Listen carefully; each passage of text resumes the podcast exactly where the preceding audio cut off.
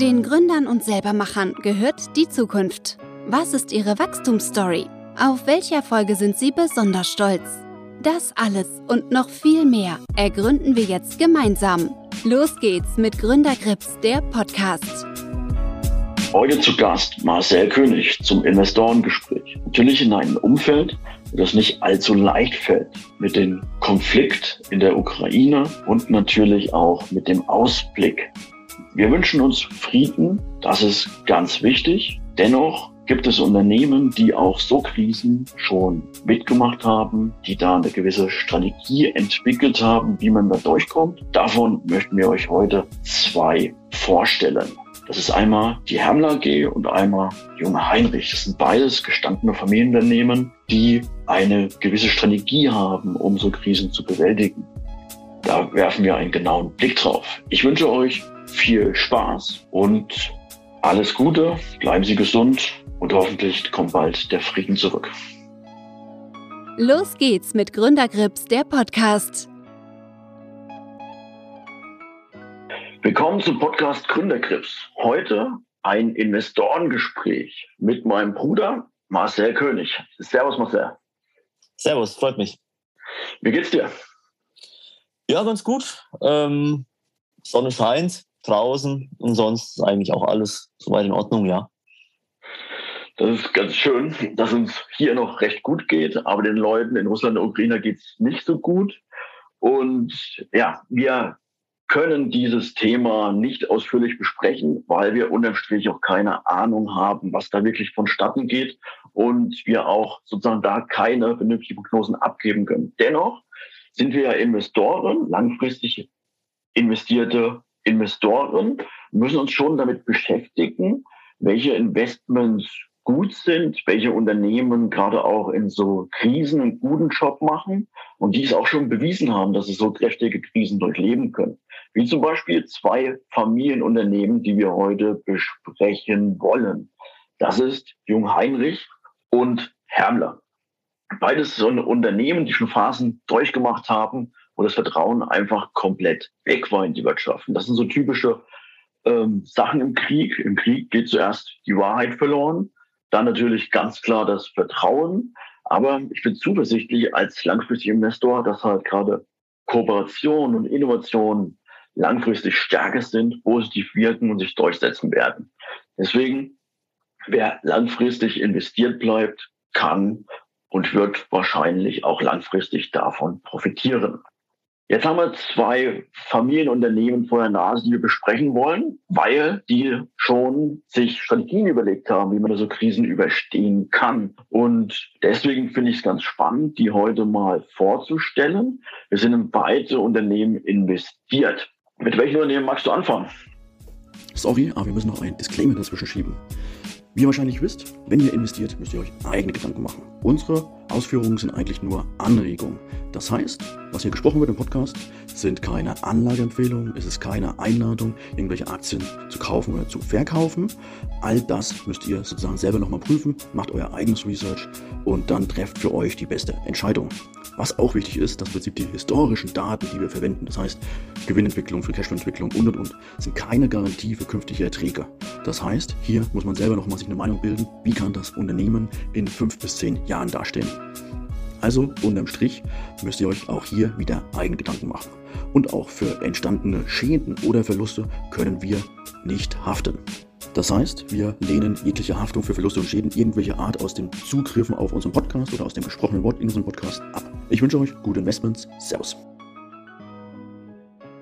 Also ich würde gerne mit Hermler anfangen als erstes Beispiel eines Familienunternehmens, ähm, wenn das für dich in Ordnung ist. Was perfekt.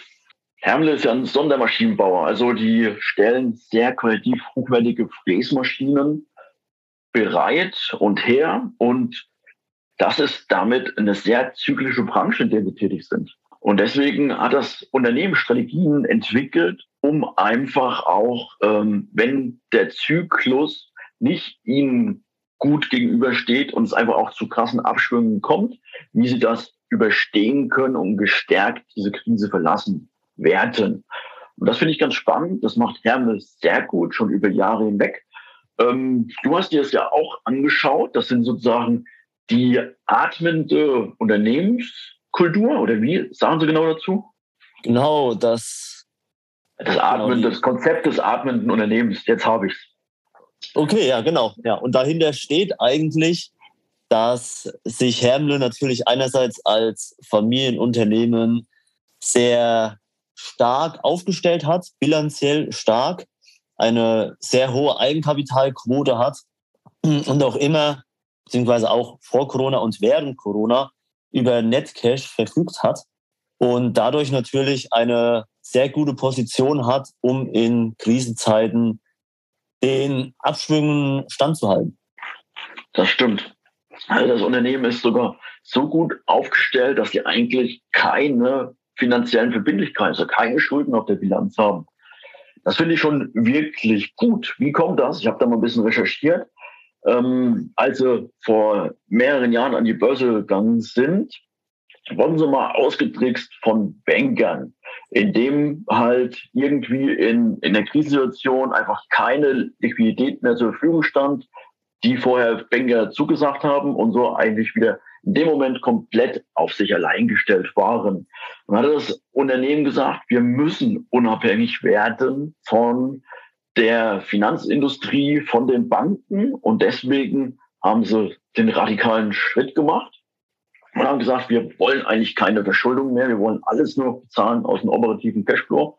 Und dann halt auch für Krisen ähm, eine gewisse Netto-Liquidität aufgebaut. Das Spannende bei Hermle ist jetzt gegenwärtig, die, Net die Netto-Liquidität ist so hoch, dass man die ganze Belegschaft, also die kompletten Personalkosten von einem normalen Jahr ohne weitere Einnahmen tragen kann. Und das ist natürlich schon eine sehr gute Ausgangssituation, die dafür sorgt, dass man halt in der Krise keine Leute entlassen muss. Absolut. Und so war es in der Krise, damals in der Finanzkrise 2008, 2009. Und es ist auch jetzt wieder zu betrachten, dass Hermle kein Personal abgebaut hat und auch versucht, möglichst wenig Kurzarbeit zu machen. Also laut der Ad-Hoc-Mitteilung von Hermle wurden erst die Überstundenkonten abgebaut, die es noch aus den Vorjahren gab, weil die Vorjahre ja doch sehr erfolgreich waren und es dadurch ja doch zu mehr Überstunden kam in der Belegschaft. Und dadurch konnten die ersten Arbeitsausfälle abgefangen werden. Und wenn es zu Kurzarbeit kam, wurde es meistens dann auf Fortbildung und Forschung und Entwicklung gesetzt, wodurch Hermle versucht, nach der Krise gestärkt herauszukommen. Und es scheint sich abzubilden, dass es auch jetzt bereits im Jahr 2021 mit einem Umsatzwachstum von 20 bis 25 Prozent im letzten Quartal oder im ganzen Jahr ähm, sich wieder so abzeichnet, dass es Hermle mit dieser Strategie sehr gut gelingt, eine Krise zu meistern.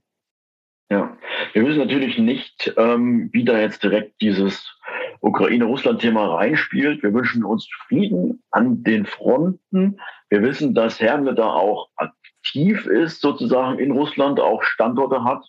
In der Ukraine weiß ich jetzt nicht ganz genau, aber das wird sich natürlich auch auswirken auf die Umsätze. Aber was du richtig gesagt hast, was wirklich wichtig ist, dass ich halt in der Krise meine Mannschaft nicht entlasse, um Kosten zu sparen, sondern meine Mannschaft weiter ausbilde. Teilweise ist es so, dass in der Krise Hermle mehr Azubis aufnimmt und beschäftigt, weil man eigentlich jetzt halt auch Leute hat wie zum Beispiel Monteure, die Zeit haben, den Nachwuchs auszubilden. Und das ist natürlich ein ganz wichtiges Thema, um langfristig stark zu sein. Wenn man diese Krise nutzt, diese Zeit, die dann vorhanden ist, um halt Leute fortzubilden, junge Leute heranzuziehen, diese auszubilden und auch ganz wichtig, neue Maschinen entwickelt. Und wenn ich diese drei Komponenten gut mache, was Herrn eigentlich immer sehr stark gemacht hat, dann kann ich langfristig erfolgreich sein. Weil wenn es dann wieder anzieht, wenn dann die Nachfrage wieder kommt, habe ich zum einen wieder das ausreichende Personal zu bedienen und muss nicht nach neuem Personal Ausschau halten, kann also sehr schnell reagieren und ich bin deutlich wettbewerbsfähiger. Und Hermes ist so wettbewerbsfähig, dass einfach auch die Margen für Maschinenbau einfach wahnsinnig gut sind. Also die haben eine operative Marge von über 23 Prozent in normalen Jahren und in Jahren, wo es wirklich klemmt und kriselt, verdienen sie auch noch mehr als äh, die Mitbewerber. Die Mitbewerber haben meistens immer sehr, sehr dünne Margen. Was natürlich auch der Fall ist, wenn es kriselt, probieren sie dann auch ähm, weniger Aufträge rauszugeben, sondern mehr im Haus zu machen, die eigene Wertschöpfung zu stärken. Und das macht das Unternehmen schon sehr stark und so haben sich über Jahre hinweg einen sehr guten Ruf erarbeitet. Also ich glaube, Hermle, auch mit der Aufstellung, wie sie es betreiben, die werden gestärkt aus der Krise hervorgehen, egal was da jetzt kommen sollte. Absolut, das, das denke ich auch. Und hier sieht man auch wieder die Vorteile eines Familienunternehmens. Dass ähm, Hermle diesen Kurs so fahren kann, ist natürlich auch nicht selbstverständlich. Viele Unternehmen würden wahrscheinlich am Aktienmarkt sehr unter Druck geraten, wenn man sozusagen kein Personal oder keine Kostensenkungen durchführt, sondern das sozusagen einfach beibehält. Und hier steht natürlich die Familie dahinter, deckt diesen Kurs und dadurch hat Hermle dann den Vorteil, dass man sich jetzt nicht schwächt und dann stärker hinaus herauskommt aus der Krise. Genau, ist auch ganz wichtig. Und das Spannende an Unternehmen, die sprechen nicht mit den Finanzmarktleuten, also mit den Analysten. Das finde ich ganz cool eigentlich, weil also ist ja schon so, dass die Börse von Angst und Gier getrieben ist. Und gerade auch die Analysten, die wollen natürlich auch mit dem Management so reden und auch so Tipps geben, dass der nächste Groschen und der letzte Groschen aus dem Unternehmen rausgedrückt wird. Also die verstehen so Maßnahmen grundsätzlich weniger und geben natürlich auch Tipps und Hinweise, wie man schnellen Erfolg erzielt. Aber das möchte dieses Unternehmen ja nicht. Es möchte langfristig erfolgreich sein. Das macht das so stark. Deswegen finde ich es sinnvoll, ähm, dass sie nicht mit Analysten sprechen, sondern ihr eigenes Ding machen und auch das Unternehmen dadurch langfristig besser aufstellen, als sich von irgendwelchen äh, gierigen Analysten ein Floh ins Ohr setzen zu lassen und dann halt falsche Entscheidungen zu treffen. Wollen wir nochmal kurz über die Bewertung von Herne sprechen? Ja, absolut, sehr gerne. Also, wie gesagt, es ist ein Unternehmen sehr qualitativ hochwertig. Die Netto-Liquidität ist vorhanden. Man kann durch einige Krisen fahren und man hat in der Regel auch sehr hohe Margen. Deswegen, ähm, gerade mit dem Einbruch der Umsätze in der Vergangenheit, hat man aktuell ein sehr hohes Kursumsatzverhältnis von ungefähr vier. Das ist schon äh, ordentliches, ordentliche Aussage für einen Maschinenbauhersteller würde ich, wenn es kein überaus gutes Unternehmen ist, eigentlich die Finger davon lassen. Aber Hamler ist wirklich ein gutes Unternehmen und wir können da aktuell nicht so sehr auf die Gewinne schauen, weil die Gewinne ja auch zurückgekommen sind, sondern wir müssen uns andere Metriken suchen, die wir anschauen. Zum Beispiel schauen wir mal auf das Kurs materielle Buchwertverhältnis. Da habe ich hier ähm, eine ganz spannende Chart vor mir, das will ich kurz beschreiben. Das ist halt sozusagen das Kurs materielle Buchwertverhältnis über die letzten zehn Jahre. Und wir haben aktuell einen Wert von 3,8. 3,8 ist auch schon an sich ein hoher Wert. Wenn man normales Unternehmen betrachtet, wir betrachten hier ein recht gutes.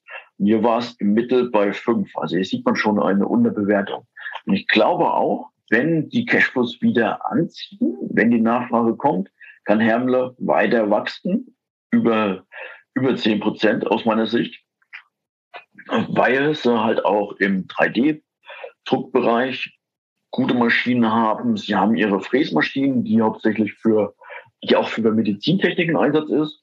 Und so kann man langfristig wachsen. Also die äh, normalen Multiplikatoren sprechen jetzt gegen Hermle, weil halt wir uns in der Krise befinden, weil auch das letzte nicht so goldig gelaufen ist. Aber langfristig ist das Unternehmen unterbewertet und macht einen guten Job, auch in der Krise. Wollen wir überleiten zu Jung Heinrich oder willst du noch was ergänzen zu Hermle? Eigentlich äh, bin ich da ganz deiner Meinung. Also man ist hier auf jeden Fall langfristig investiert und denke, dass ja langfristig auch Werte geschaffen werden. Und man sieht ja auch, dass das dass die Familie den Wert des Unternehmens auch stützt. Also die Familie ist auch der Meinung, dass das Unternehmen den Wert hat. Und deswegen denke ich, dass hier langfristig auf jeden Fall auch mit Wachstum zu rechnen ist vom Kurs her. Das denke ich auch.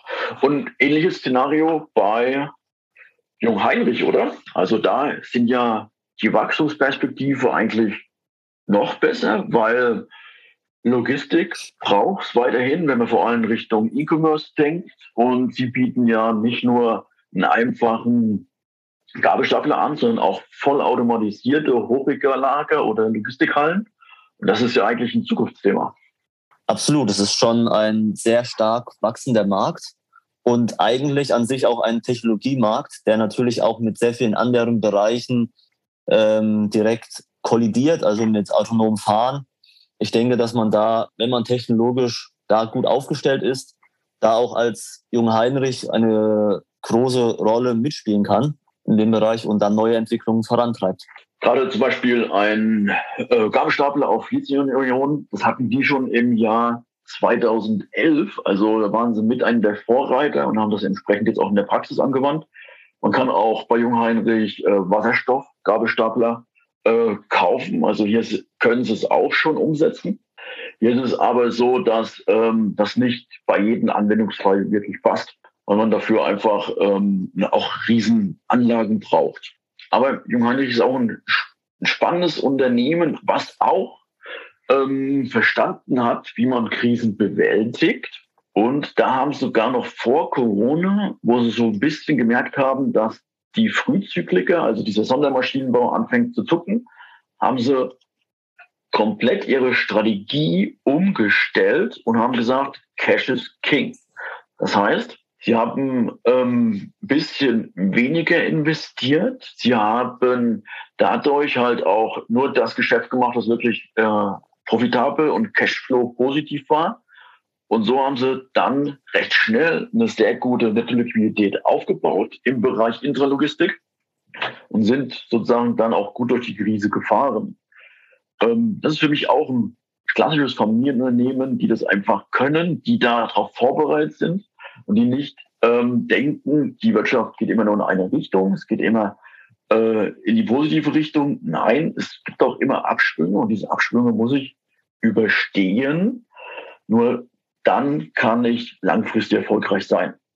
Also platt gesagt ist es ja teilweise so, in der Krise werden die großen Vermögen gemacht. Und das merkt man ja auch an den Familienunternehmen. Wenn man sich gut darauf einstellt, ähm, kann man das sehr erfolgreich sein. Absolut. Und Jung Heinrich hat natürlich auch bereits jetzt schon die Prognosen gehoben, so gesehen. Also man blickt schon auf ein sehr erfolgreiches Jahr 2021. Und das ist natürlich schon eine, eine, ein sehr starkes Zeichen, dass man eigentlich nur in 2020 eine kurze Einbuße hatte vom Umsatz von 6,5 Prozent und jetzt bereits wieder weit über dem Vor Vorkrisenniveau liegt. Und mhm das auch weiter versucht, kontinuierlich zu steigern. Das ist, glaube ich, auch möglich. Also die machen da diese Technologie führend teilweise und halt in einem Bereich, wo viel sich dreht. Also Digitalisierung, Transport äh, in Verbindung mit einer guten Software. Und hier geht es ja so, dass ähm, sich die Gabelstapler teilweise auch schon selber warten, dass da viele Sensoren drin sind, die Daten sammeln ich habe den Vorstandsvorsitzenden gehört, dass es schon möglich ist, äh, wahrscheinlich im Jahr 2023, so weit zu sein, dass halt der Gabelstapler selber sein Ersatzrad bestellt. Und das ist, glaube ich, schon die Zukunft. Und das macht unterm Strich das Unternehmen auch attraktiv, weil gerade dieses Ersatzteilegeschäft noch hochmarschiger ist in der Regel. Ja, absolut. Und da gibt es ja auch die Strategie 2025 plus, die von Jung Heinrich sehr groß kommuniziert wird, also wo will man im Jahr 2025 stehen.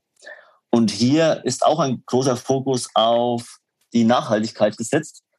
Also, dass man die ähm, Transportsysteme, die kaputt gegangen sind beim Kunden, direkt wieder erneuert und neu verkauft als Gebrauchtwagen. Also sozusagen als mhm. gebraucht ähm, Transportsystem wieder verkauft. Und Jung Heinrich sagt, sie können 94 Prozent der Transportsysteme tatsächlich wieder auf den Markt bringen. Und das ist natürlich ein, ein sehr gutes Zeichen für die Qualität der Produkte und natürlich auch für die Nachhaltigkeit, die das Unternehmen ähm, betreibt, weil Jung Heinrich könnte ja aus Umsatzsicht eigentlich einfach sagen, okay, die kaputten Systeme weg, dass neue Systeme verkauft werden. Aber nein, Jung Heinrich denkt da schon nachhaltig, auch wegen den Lithium-Ionen-Batterien und versucht auch die alten Systeme wieder zu erneuern und erneut zum Einsatz beim Kunden zu bringen. Also das ist wirklich gut und ich glaube auch nachhaltig gefragt, dass man da einfach den Lebenszyklus verlängert und so halt dann auch der Umwelt etwas Gutes tut. Und ja, ich glaube auch, dass Junge Heinrich da einen guten Job macht und dass halt auch ganz klar von, auch vom E-Commerce profitieren. Also klar, die E-Commerce-Unternehmen sind aktuell sehr abgestraft an der Börse, weil diese Wachstumszahlen, die sie in der Vergangenheit hatten, nicht nochmal so schnell zu übertreffen sind. Also man kann sie vielleicht leicht übertreffen, aber man muss sich vorstellen, gerade in den ersten zwei Jahren von Corona, da musste, musste man ja keine Werbung machen eigentlich und hatte trotzdem ganz viel Neugeschäft. Jetzt ist das schon wieder schwieriger, weil wir auf einem hohen Sockel sind. Diesen Sockel nochmal zu übertreffen, wird teurer, weil man noch mehr, mehr Werbung machen muss. Aber das E-Commerce-Thema wird bleiben und es wird auch langfristig ähm, wahrscheinlich sehr erfolgreich sein. Und Jung Heinrich profitiert davon. Also Jung Heinrich arbeitet zum Beispiel auch mit Amazon zusammen und stattet einige ähm, Lager aus. Das ist natürlich schon spannend und da wird man ständig ähm, mehr Effizienz benötigen, ständig mehr Automatisierung und da auch ständig Neuaufträge bekommen und natürlich auch spannende Service- und Wartungsverträge. Das denke ich auch. Und eventuell ist es sogar so, dass Jungheinrich auch durch die Lieferengpässe, die es momentan gibt, ähm, Profit schlagen kann daraus. Weil natürlich schon die, auch die anderen Industrien, die Just in Sequence oder Just in Time lange Zeit betrieben haben und optimiert haben, jetzt doch merken, dass so eine gewisse strategische Lagerhaltung doch schon sinnvoll sein kann. Ähm, und das kann natürlich dann Jungheimlich auch wieder in die Karten spielen, dass eventuell auch in Deutschland bei den Autobauern die Lager wieder erweitert werden und ähm, da eventuell auch neue Systeme gefragt sind. Bin ich ganz bei dir. Also generell halt durch Corona als jetzt auch der Konflikt in der Ukraine ähm, ist es ja so, dass halt das Vertrauen in die Wertschöpfungskette schwindet und es schon besser ist, dann halt auch wichtige Produkte hier vor Ort zu lagern. Und da glaube ich, ist es so, dass äh, das auch ein positiver Aspekt ist, wenn man jetzt ein voll automatisiertes Lager hinstellen kann, in Zusammenarbeit mit Jung Heinrich. So Projekte dauern natürlich auch länger, also bis zu zwei Jahre, bis man das komplett hochgezogen hat. Und man kann entsprechend dann halt auch an den Ersatzteilen profitieren. Ähm, ist das eine ganz interessante Ausgangslage für weiteres Wachstum. Und ich glaube, das Unternehmen wird auch weiter wachsen. Magst du noch was ergänzen oder wollen wir uns mal die Bewertung anschauen? Ja, eventuell zu dem Thema Wachstum. Da ähm, ist auch in der Strategie 2025 plus ja als Ziel ausgegeben, bis 2025 ähm, den Umsatz zu steigern auf 5,5 Milliarden. Das ist schon sehr sportlich, wenn man bedenkt, dass momentan der, die Prognose für das Jahr 2021 bei 4,2 Milliarden liegt. Und hier spricht Jung Heinrich nur von einem ähm, organischen Wachstum. Also das sind schon Wachstumsziele, die natürlich auch in die Bewertung gut einfließen können und wo man da, ähm, falls es möglich ist, das zu erreichen, oder ich denke mal, Jung Heinrich wird da schon ähm, auch keine zu hohen Prognosen geben ähm, und da das auch wirklich auf fundamentalen Daten des äh, Marktwachstums äh, aufgebaut haben, dann denke ich schon, dass da auch bei der Bewertung da ein großer Einfluss dadurch ist. Genau. Bitte sag nochmal, wo wollen Sie rauskommen? Bei 5,5 Milliarden. Also es klingt schon realistisch, weil einfach das Thema weiterhin sehr gefragt ist. Und die haben ja jetzt noch drei Jahre Zeit, oder? Ja, genau. Ja. Also das, ist, das ist eigentlich sogar vier Jahre eigentlich. Ja. Vier Jahre, genau. Also das ist eigentlich gar, ich würde fast sagen, das sind ungefähr eine Steigerung jedes Jahr von 7,6 Prozent.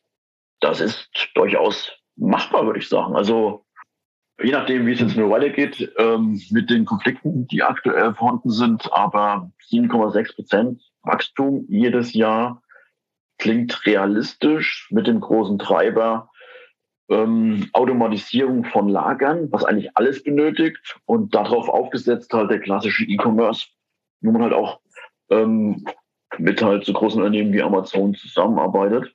Ja, ja, und diese Wachstumsrate konnten sie auch in den letzten Jahren seit 2016, mit Ausnahme von 2020, konnten sie diese auch bestätigen. Also durchschnittlich liegt man hier über die Jahre betrachtet auf jeden Fall bei 10 Prozent. Mhm. Ähm, wenn man 2020 als Krisenjahr dann etwas ausklammert. Also ist das schon durchaus realistisch, ja.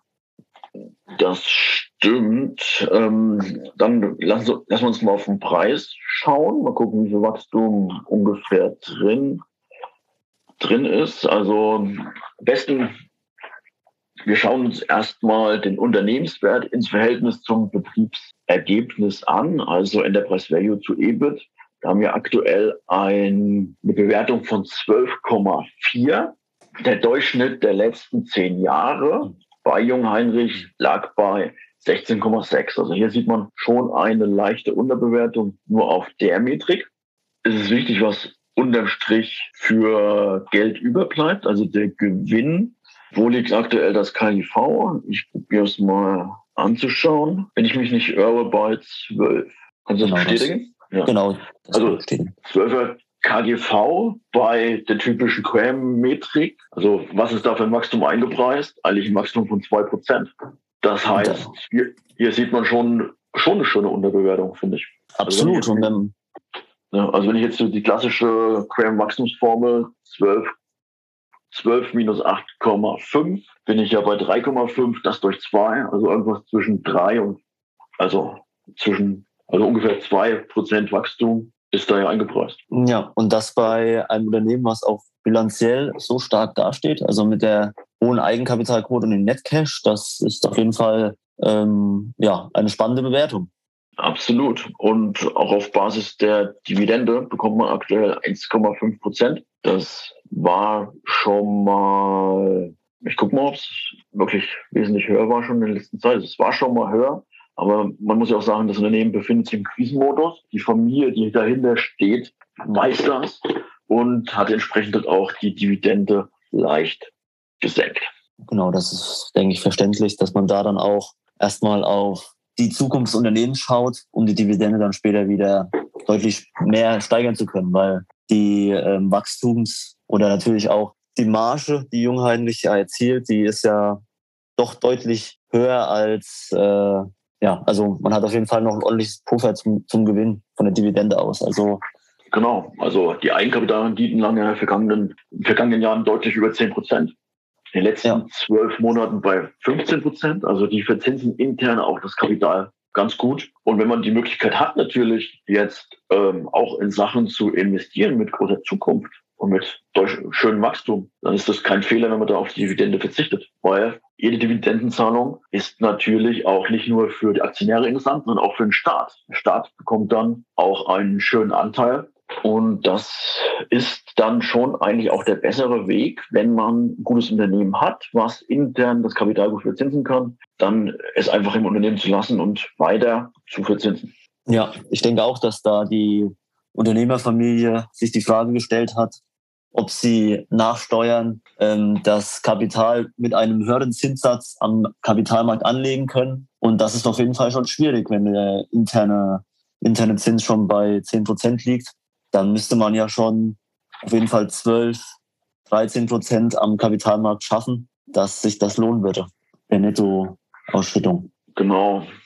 Okay, also ich finde, wir haben eigentlich ein gutes Bild geliefert, Jürgen Heinrich, ein weiteres Wachstumsunternehmen, was Familien, was ein Familienunternehmen ist an sich, also auch sehr nachhaltig, Bilanz schön, sauber, gute Renditen, weiteres Wachstum in Sicht. Finde ich eigentlich ein spannendes Unternehmen und begleitet uns auch weiter in unserem Portfolio. Werden wir auch Schritt für Schritt, wenn es nochmal zum größeren Ausverkauf kommt, nachkaufen. Ähm, genau, also das fand ich eigentlich ganz gut. Jetzt bleibt uns nur noch der Wunsch auf Frieden, dass wieder Frieden einkehrt und es dann halt Schritt für Schritt weitergeht. Ja, also ich fand eine rundum gelungene Podcast-Folge. Wenn das auch gefallen hat, bitte auf den Plattformen bewerten oder teilen mit bekannten Freunden, Unternehmen, Investoren. Würde uns freuen. Ich wünsche einen schönen Tag und vielen Dank, Marcel. Vielen Dank. Schönen Tag. Servus.